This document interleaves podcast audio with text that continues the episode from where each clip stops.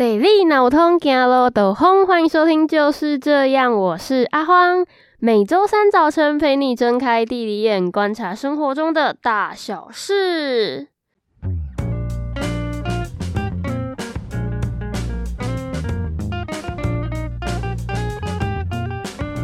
好的，今天呢，我们要来聊聊这阵子很红的电影呐、啊，没有错，就是《当男人恋爱时》。那讲到这边，不免俗的也要使用一下这出电影衍生出来的流行词汇“啥款”。哎，我不知道大家去看这出电影了没？这出电影啊，就是邱泽在说“啥款”的时候，我觉得还好。但是当徐伟宁讲到“啥款”的那一瞬间，那一个情境真的是让我觉得太赞了。身为一个国片爱好者呢，因为邱泽实在是太帅了，然后徐伟宁又就碎耶。嗨呀，出现了，是迷妹阿荒。由于这两个原因，我直接受不了诱惑，火速就去看了。大概是上映的前两天，我就去看了，所以就有了今天这集，是不是很赞啊？这出电影呢，《当男人恋爱时》是翻拍自二零一四年上映的韩国电影《不标准情人》，但是呢，内容其实针对台湾的文化做了很多在地化的改编跟设定。那今天我们主要就会针对这一个所谓的在地化改编来聊一聊。不过呢，并不是要比较韩国原版跟台版的差异哦，主要是针对片中如何呈现台味元素来做探讨。接下来呢，应该会微微的爆雷，所以有计划想要看这出电影的趴友们，请修弹几雷，好不好？很有良心的跟你说一下，修蛋姐可能会微微的爆雷。那如果你有计划要看的话，现在按下暂停键，看完再回来听吧。要回来听哦，要哦。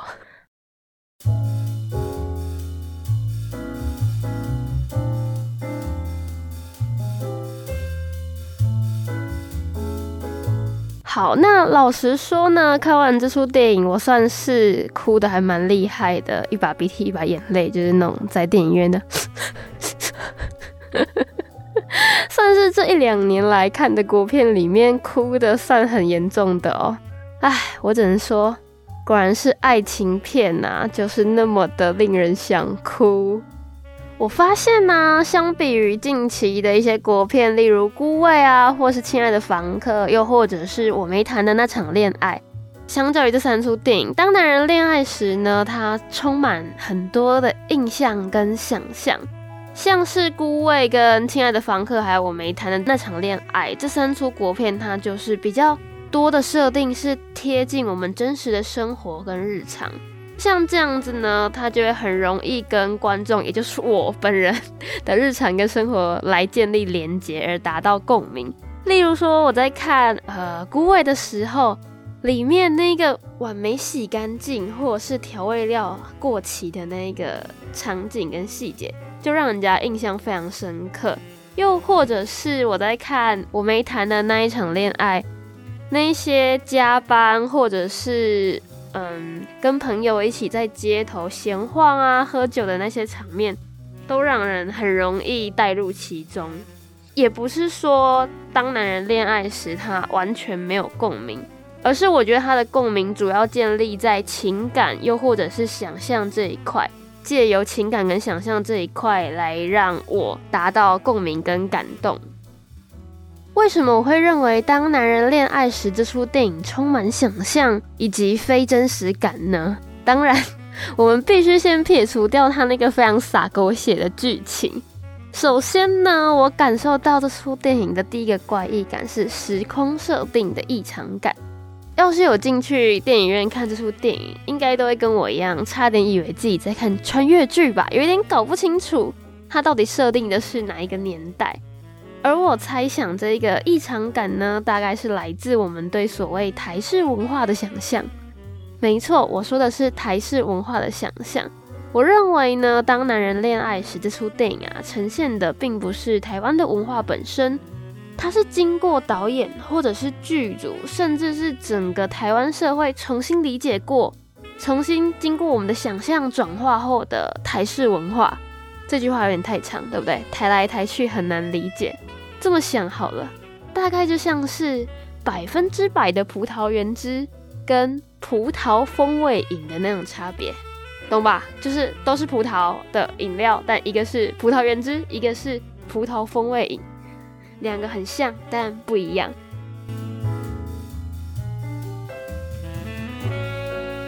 好啦，不过台湾人需要想象台湾文化这件事情根本超难理解吧？嗯，我也觉得这件事情很难理解。但仔细去思考，你会发现到台湾人并不是一个单一的个体，对吧？并不是有一个人他是台湾人，台湾人是一群人，甚至简单来说，台湾人是各种住在台湾这一块土地上的人。所以可能包含原住民啊，以及我们所谓的客家人、外省人或闽南人，其中各种族群的人里面又有分成各种不同的阶层，各个阶层里面又有不同的文化，所以你会发现到所谓真正的台湾文化有那么那么多种，并没有一个单一的文化，它可以代表台湾的文化。这出电影呢，所谓的那一个什么台式新浪漫的那一个台啊，其实指的并不是台湾文化，而更接近所谓的台客的那一个台，也就是台湾社会对于某个讲台语，然后是属于社会底层夹杂帮派文化的那一个族群的想象，是外人对他的想象。所以当我们提到台客的时候，通常都是以一个他者的角度。也就能够理解为什么我会讲到台式文化是台湾人的想象，而不是我们本身的文化。这些想象又是怎么样被利用在电影当中呢？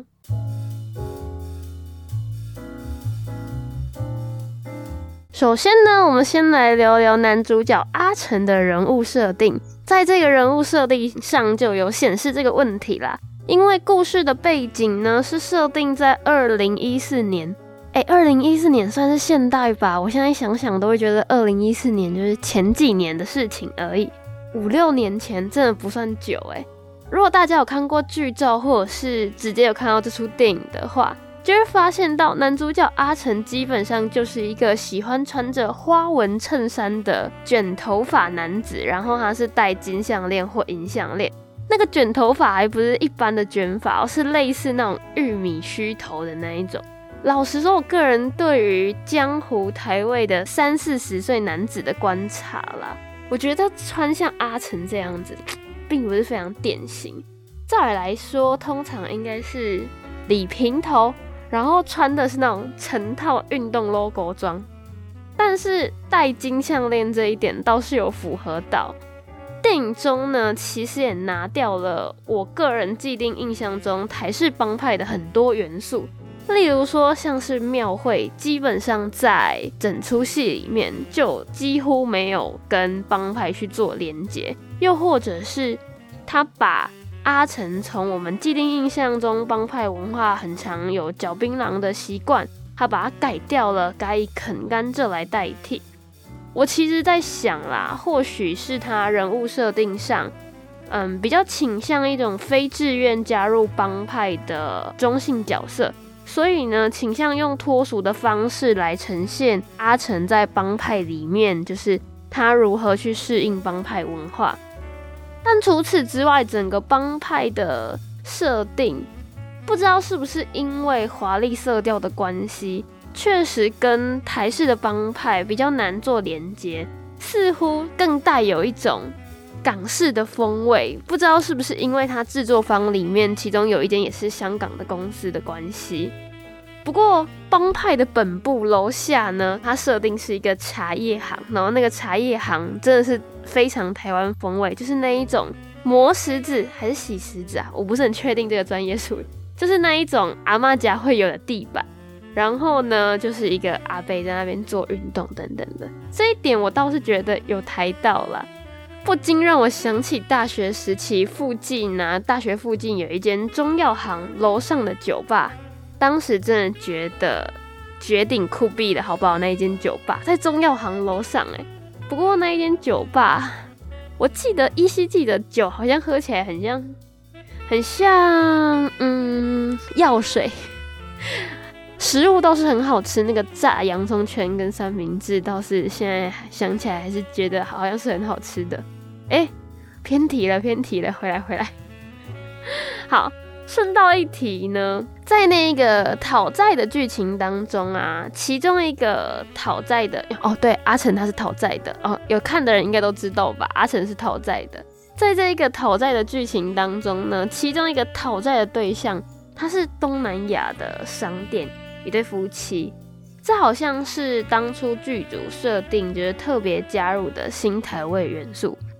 不过关于这一点，我个人有一点好奇啦，就是像我个人读过的一些跟台湾东南亚文化相关的书籍，其实我认为东南亚移民他在台湾这一片土地上，其实有衍生出他们自己的一个脉络。所以我好奇的部分是东南亚移民大部分的借钱管道，我在猜想应该不是我们的在地帮派，应该会有他们自己的地下组织，但这一点我没有去考究，只是我个人的猜想。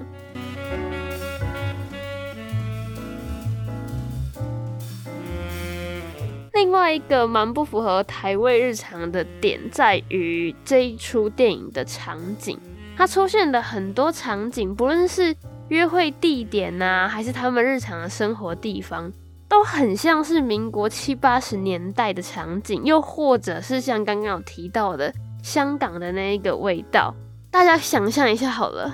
二零一四的男子带一个心仪的女生，真的会去冰果室约会吗？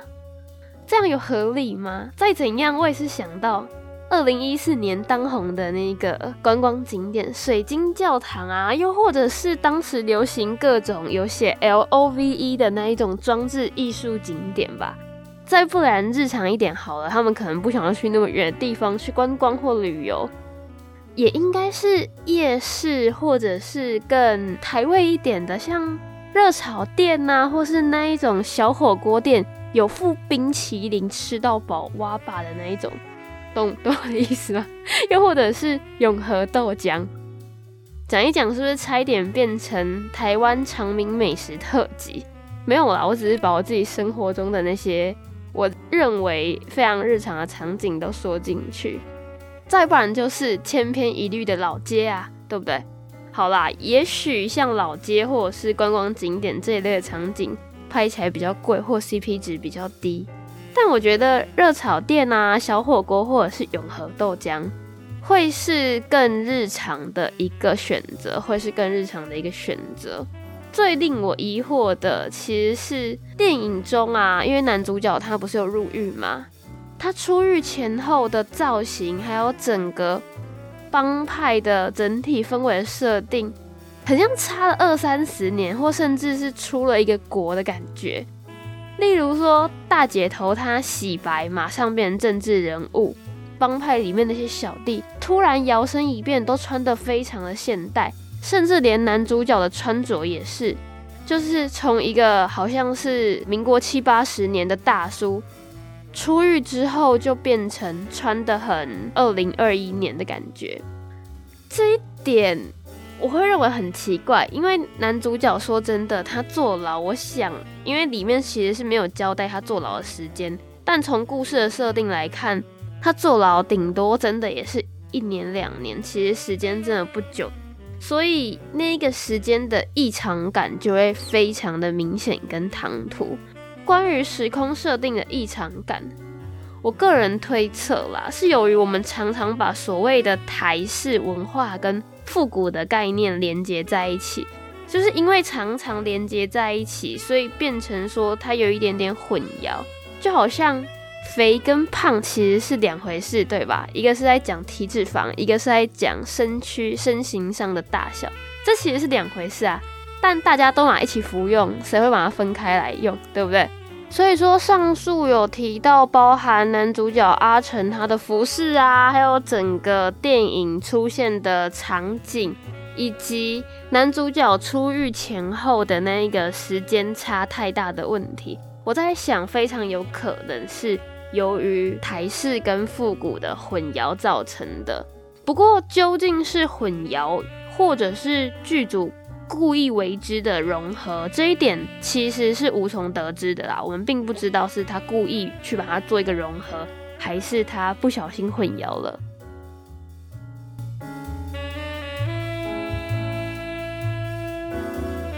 另外一个我认为比较混淆的点呢就跟时间比较没有关系了是跟空间比较有关系。那故事呢它的设定是在瑞山这一个虚构的市镇发生的。电影中呢，有一幕啊，男女主角就是在午休的时候，爬到某一个老旧大楼的顶楼去眺望远方，是否有一点恐怖？但是因为两个人在一起，又有一点浪漫的感觉。好，那远方呢，是一个大楼林立的一个都会区。根据这一点啊，我在推测，瑞山大概是一个都会区边缘的那一种郊区，大概是某部分的新北市那个概念。其实呢，我后来啊有查了一下。确实有很多的场景都是在新北市拍了，是不是直接命中恒星？Let's right，猜对了。但是呢，剧中女主角设定是一个在农会上班的淳朴女子。虽然确实，不管在乡村啊，或者是都市郊区，甚至是都会地区，都有农会的。但是农会这样的设定在郊区，其实。好像不是很具有代表性，因为它就是直觉会让人联想到农村这样的设定。如果说是在都市郊区，然后要符合女主角淳朴跟单纯，然后相对于男主角这样的设定，或许在像户政事务所啊，或者是邮局这样的地方，这样的设定会不会就比较没有混淆感呢？又或者是这个混淆感确实也是。剧组想要带给人的想象，这我其实不清楚啦。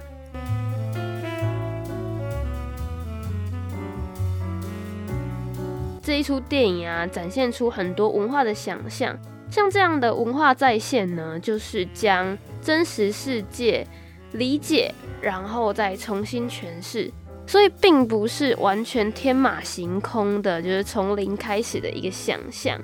这也解释，有时候我们很难去察觉这是想象或者是现实，很难去察觉这察觉，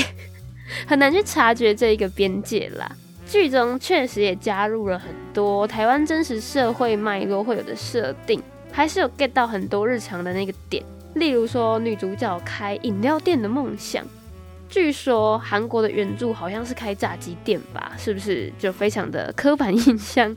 还有。关键场景的那个面店呐、啊，以及女主角，我最满意的就是 这个，我觉得很很日常的点，是女主角去买那个 Indomie，是不是非常符合目前台湾的那一个设定？还有整个男主角家庭的那一个互动啊，就是呃，老婆其实很强势，但强势中又带着一点温柔的那一个感觉，整体来说也非常的台。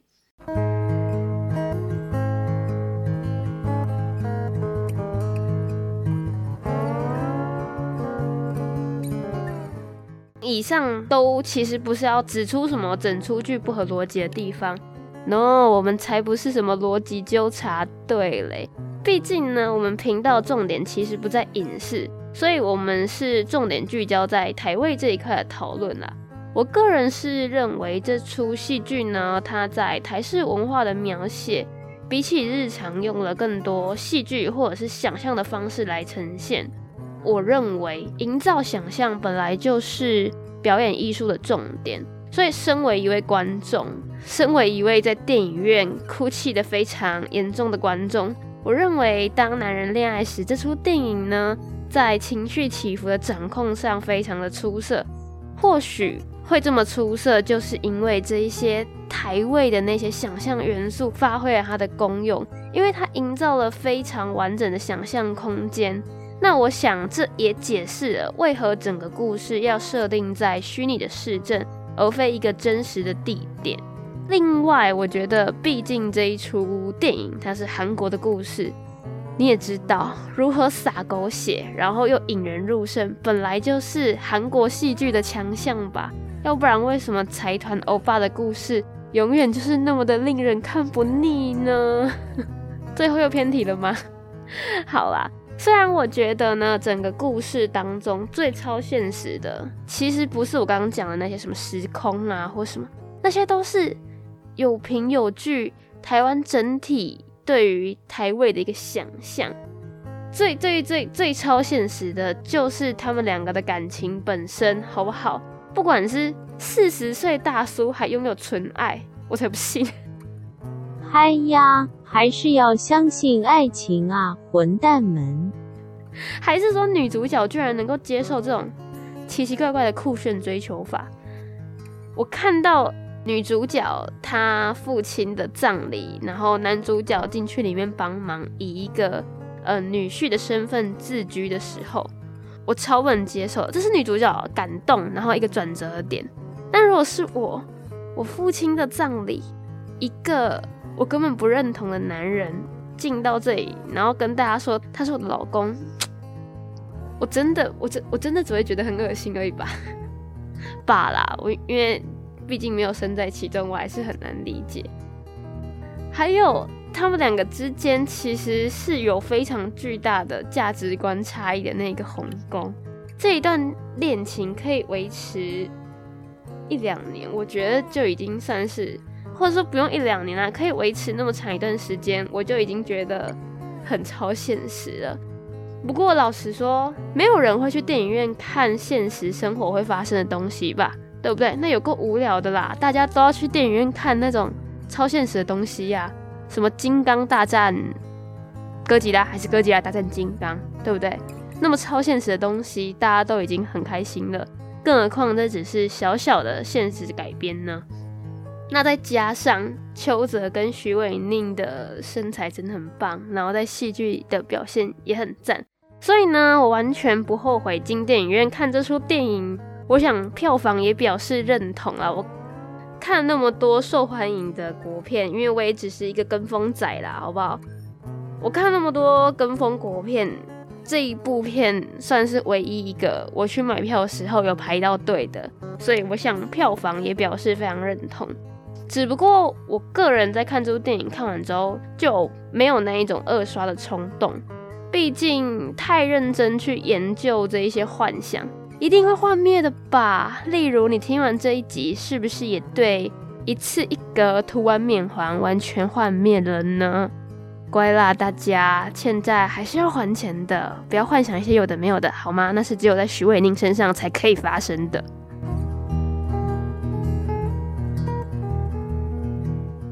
好的，那我们的讨论就到这边结束。想要知道更详尽的内容，请到我们的 Medium 部落格。那如果你有什么想听都不行、不听会心痒难耐的主题，欢迎写信到我们的 email 联络宝哥。如果你的人生很无聊，想要看看有的人的人生过得多荒谬的话，那么追踪 IG 就是你最好的选择啦。如果你是 Apple Podcast 的用户，求求你动动你的小指头。帮我们留下五颗星，并且写下你最真实的心声。那么谢谢大家收听我们下次见喽拜拜。